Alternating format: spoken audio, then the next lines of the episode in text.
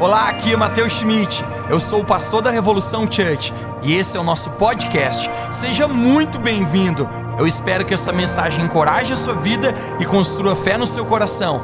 Aproveite a mensagem.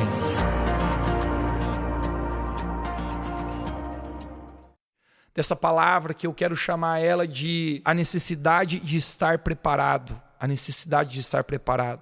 Quero fazer uma confissão para você aqui é, eu não contei para ninguém a respeito disso, mas o simples fato que dia 19 de fevereiro, dia 19 de fevereiro, isso faz um pouco mais de um mês atrás, por volta das quatro horas da manhã, eu tive um sonho. Eu tive um sonho. Não era um sonho normal, gente. Quem me conhece, Mateus Schmidt, você sabe que isso é uma coisa atípica. Eu acredito que Deus fala através de sonhos, de profecias.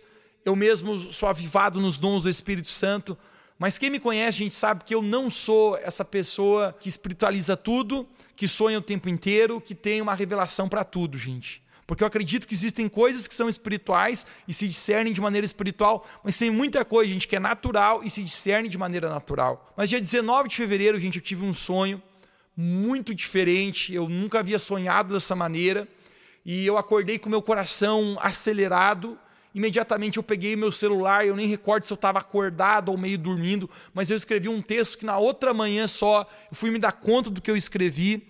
Mas o sonho que eu tive, gente, era que Jesus estava voltando.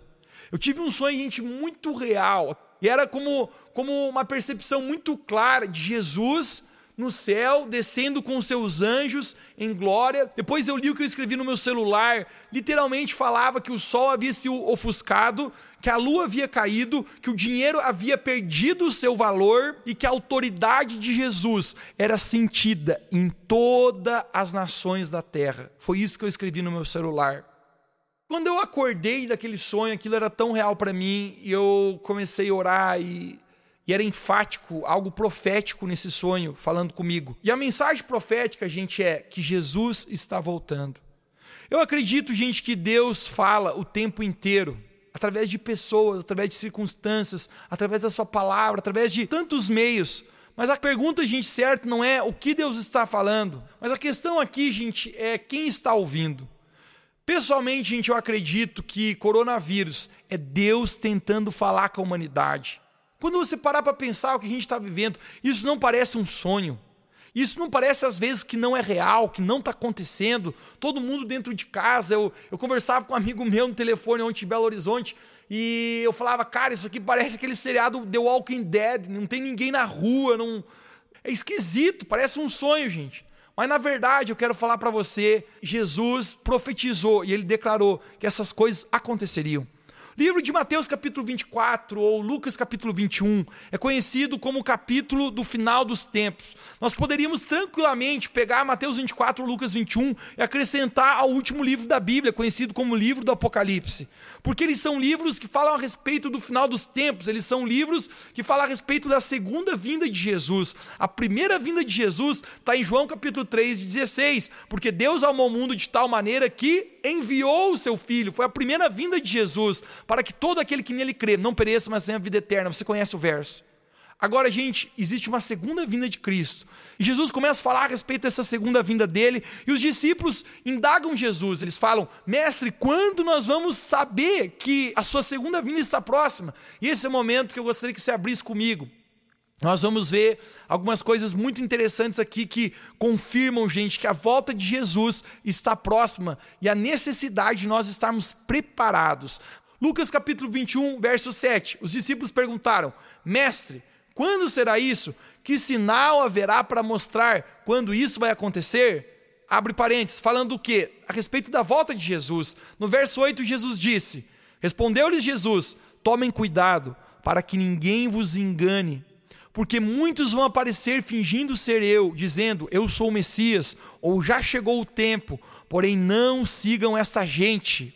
O que Jesus está falando aqui? A respeito de falsos mestres, falsos cristos, coisa que nós podemos ver na nossa humanidade. Quantos profetizando que são Cristo, quantos dizendo que são Messias, gente? Falsos cristos, falsas religiões gente, espalhadas por todo mundo, pessoas que dão a sua própria vida debaixo de uma grande mentira que se pagarem com a sua vida serão salvas. Isso já está acontecendo. Verso 9, vamos lá.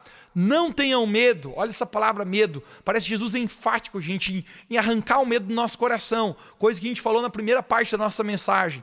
Quando ouvirem falar de guerras e rumores de guerra, pois é preciso que essas coisas aconteçam primeiro.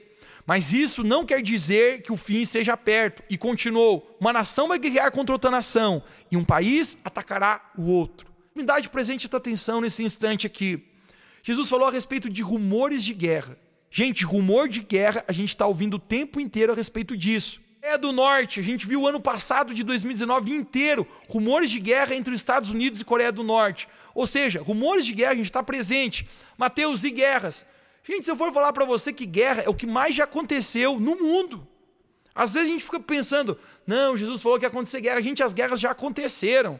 Entre muitas guerras que eu poderia falar aqui, gente, eu listei apenas quatro para você que, que, são guerras que me chamaram a atenção. A primeira delas é conhecida como em Guerra da Investidas Mongóis. Essa guerra, gente, aconteceu na Ásia e no leste europeu. Apenas nessa guerra morreu cerca de 30 a 60 mil pessoas. Olha só, gente, esses números. Outra guerra aqui. Rebelião de An Luzhuan. Esquisito. Onde aconteceu essa guerra? Na China matou cerca de 33 a 36 mil pessoas. Vamos para mais uma, gente, uma guerra bem conhecida, a Primeira Guerra Mundial. Calcula-se que cerca de 15 a 65 milhões de pessoas morreram.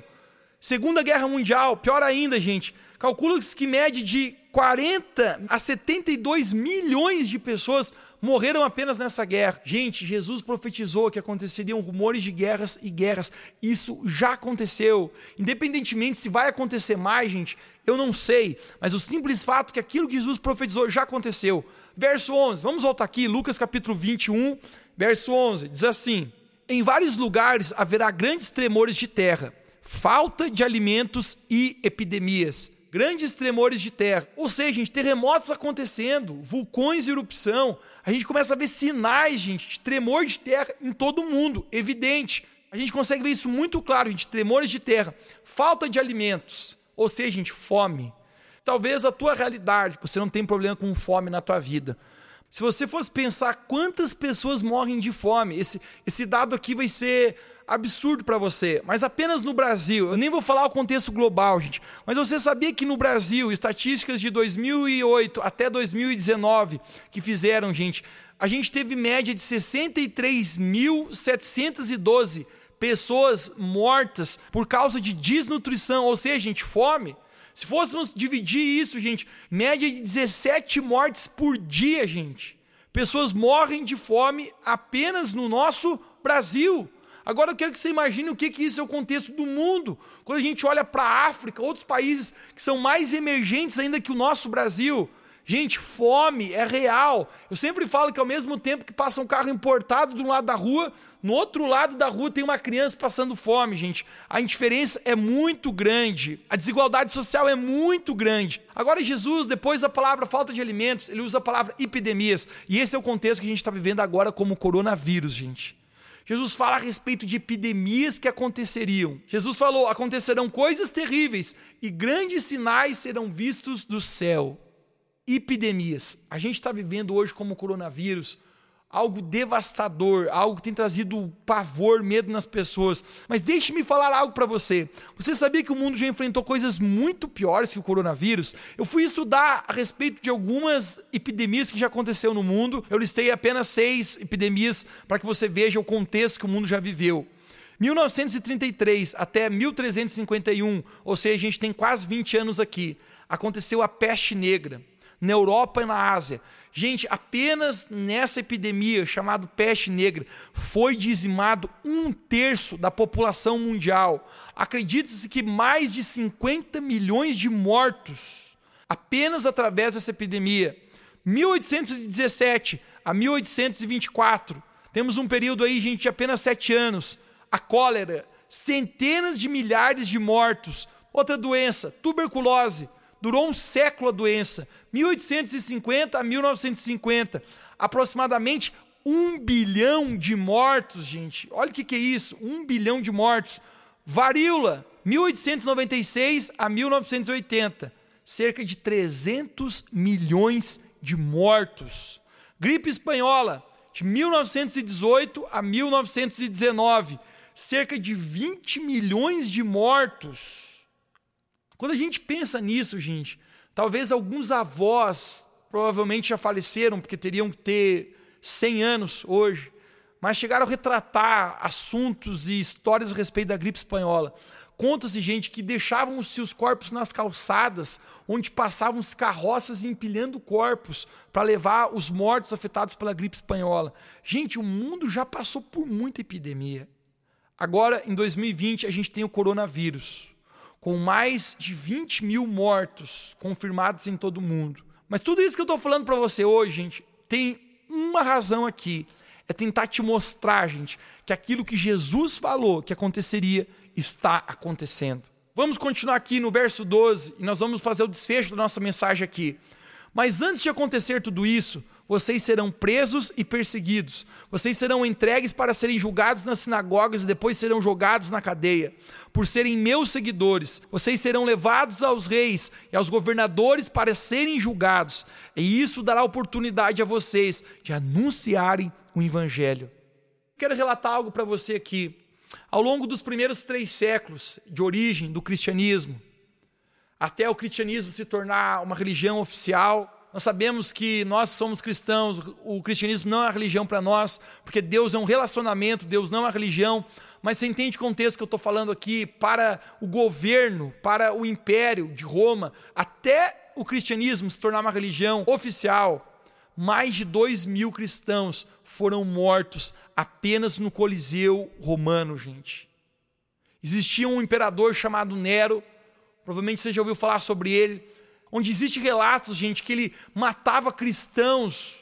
Cristãos eram devorados por feras, por bestas, por animais ferozes, dilacerados, em pleno público olhando.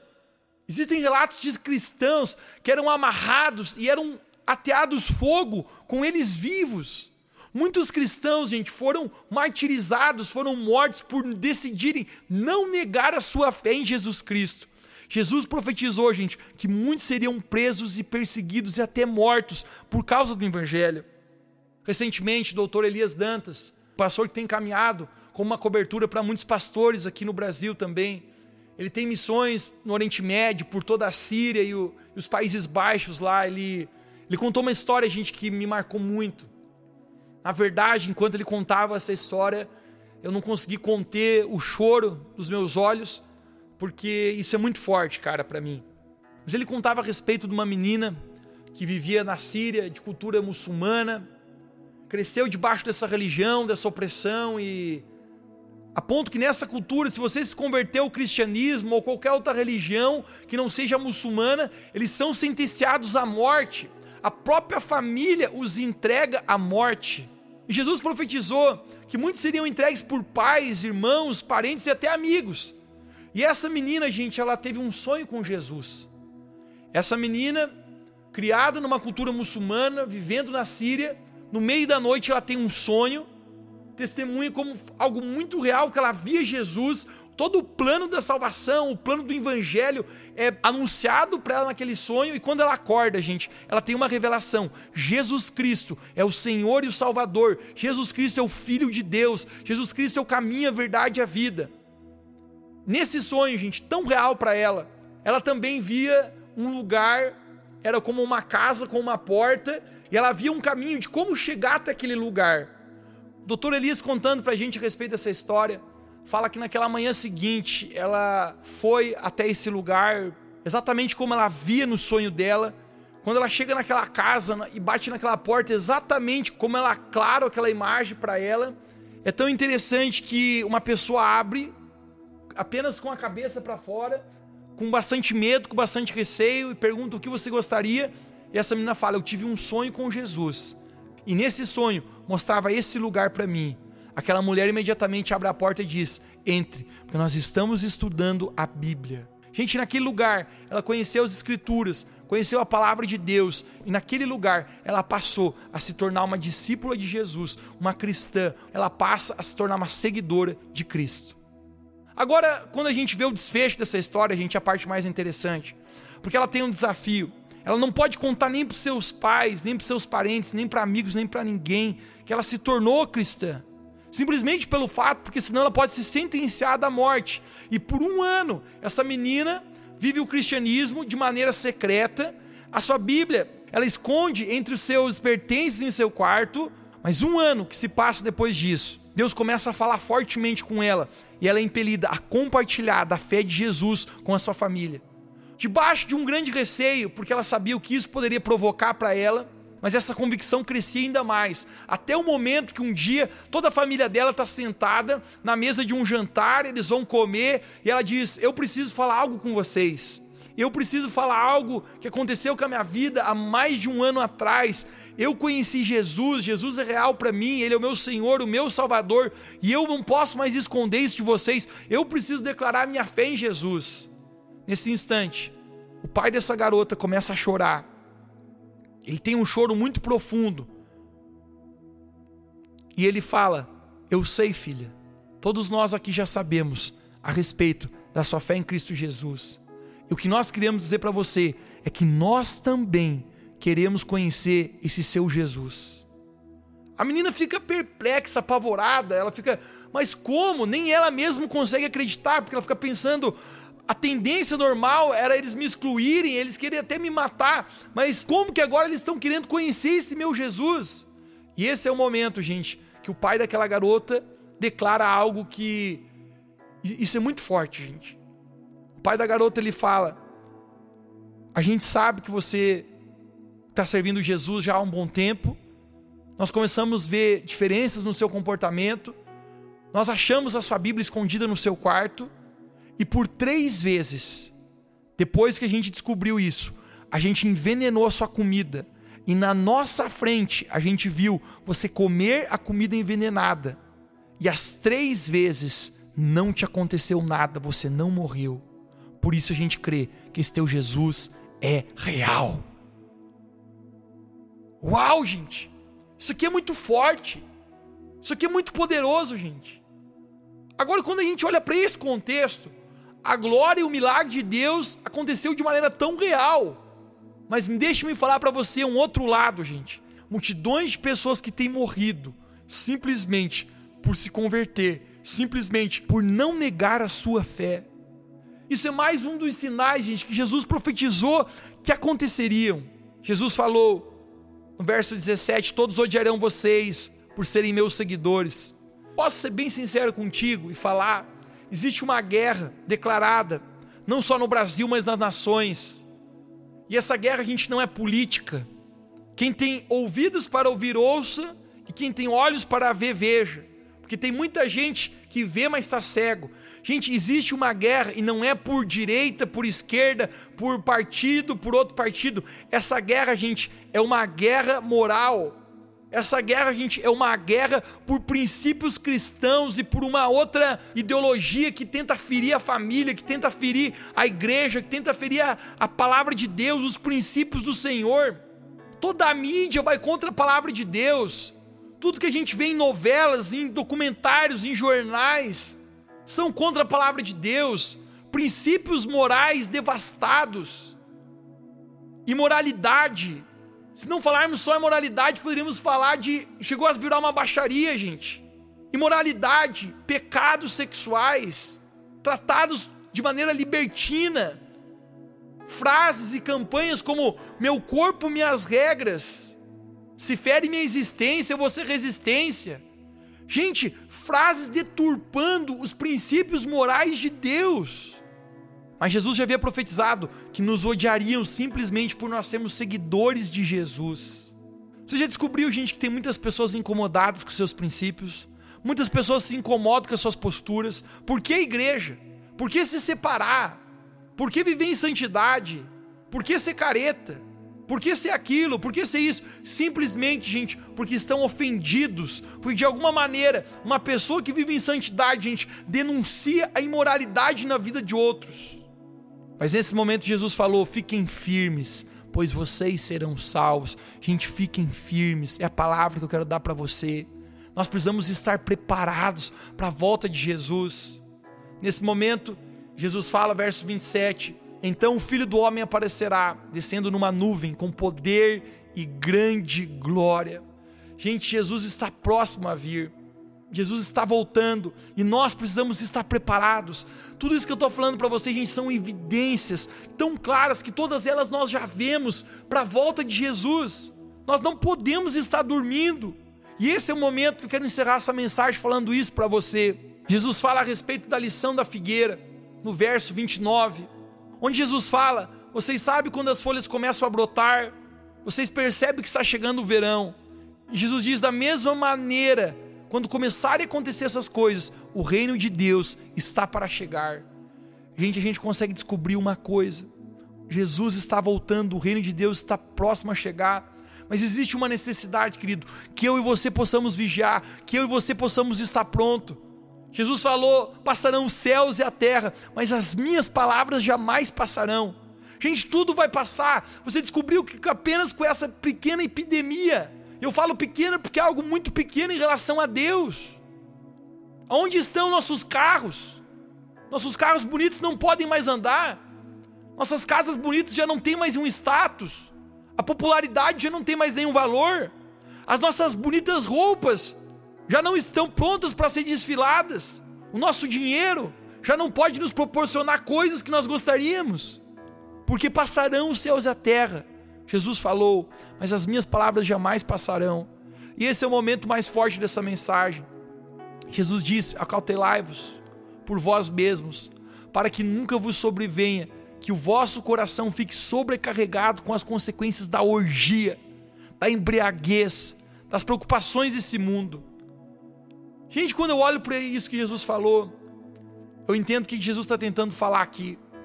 A palavra orgia, talvez você pense que ela é usada apenas para ato sexual em grupo, mas não. A palavra orgia, gente, significa no dicionário uma festividade na qual se sobressai a euforia. Já percebeu, querido, que as pessoas, deixe-me falar com os jovens, estão vivendo de maneira eufórica, de maneira irresponsável, sem olhar para Deus, sem ter temor do Senhor, sem guardar os mandamentos de Deus. Jesus falou: guardai-vos da orgia, da embriaguez. Quando fala embriaguez, gente, eu não acredito que seja apenas uma embriaguez alcoólica aqui, por mais que essa está inclusa. Mas eu acredito que Jesus estava falando também de qualquer tipo de embriaguez. Tem gente embriagado com rede social, que não tem cinco minutos para orar, cinco minutos para ler a Bíblia, mas tem horas e horas para ficar no Instagram. Tem gente embriagado, gente por ganância, por dinheiro. Você começou a ganhar um pouquinho mais de dinheiro nesse mundo. Aí você troca as suas prioridades por Deus em busca de ganhar mais dinheiro. Não tem nada errado com o teu trabalho. A Bíblia, pelo contrário, fala: quem não trabalha não come. Mas quando você deixa a maior prioridade que é de buscar Deus para ir trabalhar, isso se torna uma idolatria, uma ganância por dinheiro, isso se torna embriaguez na sua vida. Jesus falou sobre preocupações desse mundo. O simples fato, gente, é a humanidade esqueceu a Deus. Nós precisamos voltar a Deus, gente. E é o momento que Jesus fala, para encerrarmos a mensagem, e a sua volta será como nos dias de Noé. Jesus fala que, como nos dias que antecediam o dilúvio, as pessoas comiam, bebiam, casavam-se, davam-se em casamento, até que Noé entrou na arca e eles não perceberam, até que o dilúvio levou a todos. E Jesus fala: assim também vai ser a minha vinda, a vinda do filho do homem. Quando olhamos para esse texto, gente, eu vejo que Jesus faz uma indicação baseado em um grau comparativo da geração da sua volta e da geração de Noé. E o elemento que nós podemos ver claramente aqui, gente, é a distração. Vejamos, não existe nada de errado com casar-se. Afinal, foi Deus quem criou a família, Deus quem criou o casamento. Vejamos, não existe nada de errado, gente, com comer uma bela pizza, acompanhado de uma ótima bebida, uma ótima Coca-Cola.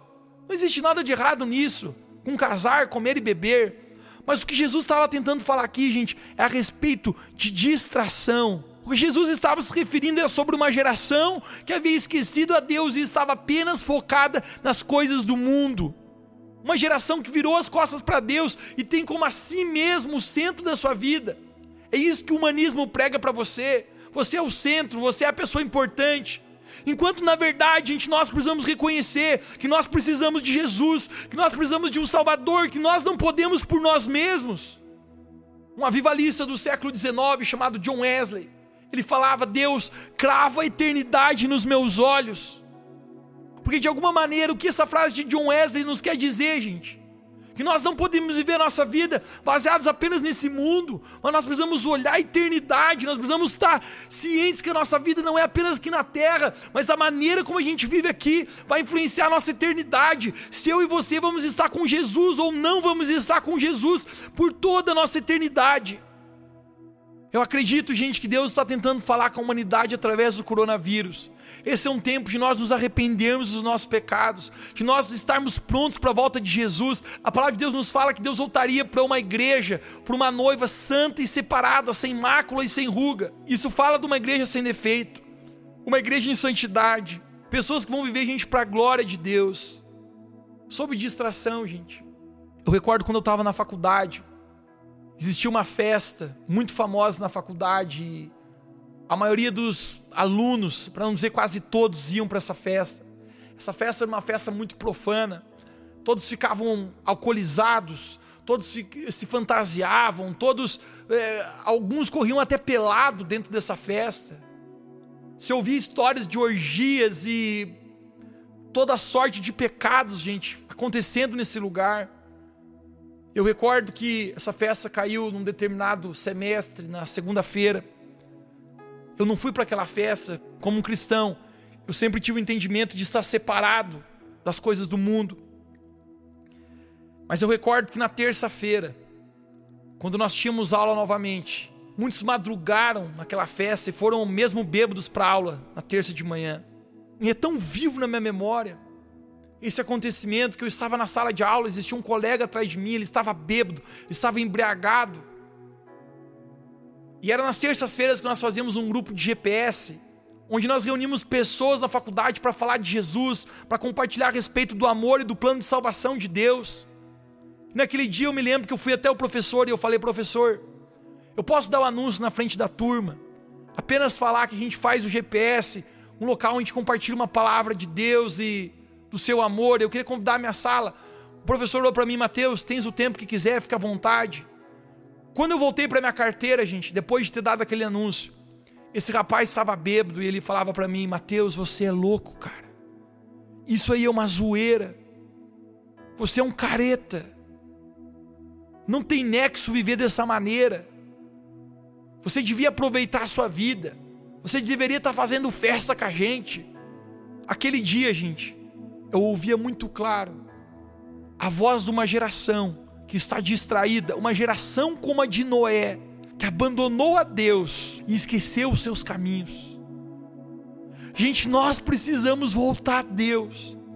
Essa mensagem que eu estou pregando para vocês, gente, é uma mensagem de alerta, uma mensagem, gente, de despertamento. Nós precisamos acordar antes que seja tarde. Nós precisamos nos preparar. Jesus não veio ao mundo para nos condenar. A Bíblia nos fala no livro de João, capítulo 3, que Deus não enviou o seu filho para condenar o mundo, mas para que fosse salvo por ele. Jesus falou: quem crer em mim será salvo. Nós precisamos, gente, despertar que Jesus está voltando, que a sua volta está próxima e nós precisamos nos preparar, nós precisamos nos santificar, nós precisamos deixar com que o Espírito Santo sonde o nosso coração e a nossa vida seja transformada na igreja, na noiva santa e separada que Deus vem buscar, gente. Eu espero que essa mensagem não esteja caindo ao chão, mas que essa mensagem possa entrar no teu coração, gente, possa produzir fruto, fruto que permaneça. Eu quero terminar com lágrimas dos meus olhos, mas falando para você, gente, que isso é sério, que nós precisamos acordar como humanidade. Eu peço que você pegue essa mensagem, você envie para os seus amigos. Eu peço que você pegue essa mensagem e compartilhe com as pessoas que já conhecem Jesus para que elas despertem, para que elas se preparem. Porque muitos de nós, gente, mesmo dentro das igrejas, nós não estamos prontos para a vinda de Jesus. Mesmo dentro das igrejas existem muitos distraídos, muitos vivendo no pecado, muitos vivendo longe do Senhor. A minha oração, gente, é que Jesus encontre um lugar na nossa vida para que Ele possa nos transformar e possa nos santificar, nos preparar para sermos a noiva dele. Eu e você, a gente precisamos nos preparar. Eu quero terminar orando contigo nesse momento. Santo Espírito, eu oro, Jesus, que essa mensagem gere fruto em nossas vidas. Pai, nós queremos lançar o medo fora do nosso coração. Nós queremos dizer, Jesus, que nós confiamos em Ti. Mas principalmente nós queremos nos preparar. Nós queremos estar prontos para a Tua volta, Jesus. Eu peço, Espírito Santo, que o Senhor possa nos lavar e nos santificar. Para que nós possamos ser essa noiva santa e separada para que quando o Senhor voltar nós não sejamos pegos de surpresa, mas nós possamos estar preparados para te encontrar, Jesus. Desperte a tua igreja, desperte as nossas vidas, desperte a humanidade para voltar aos teus caminhos. Essa é a nossa oração. Obrigado, Senhor Jesus, porque tu és o Filho de Deus que tira o pecado do mundo. Nós confiamos em Ti, Jesus. Nós nos entregamos ao Teu agir. Essa é a nossa oração, em nome de Jesus. Amém.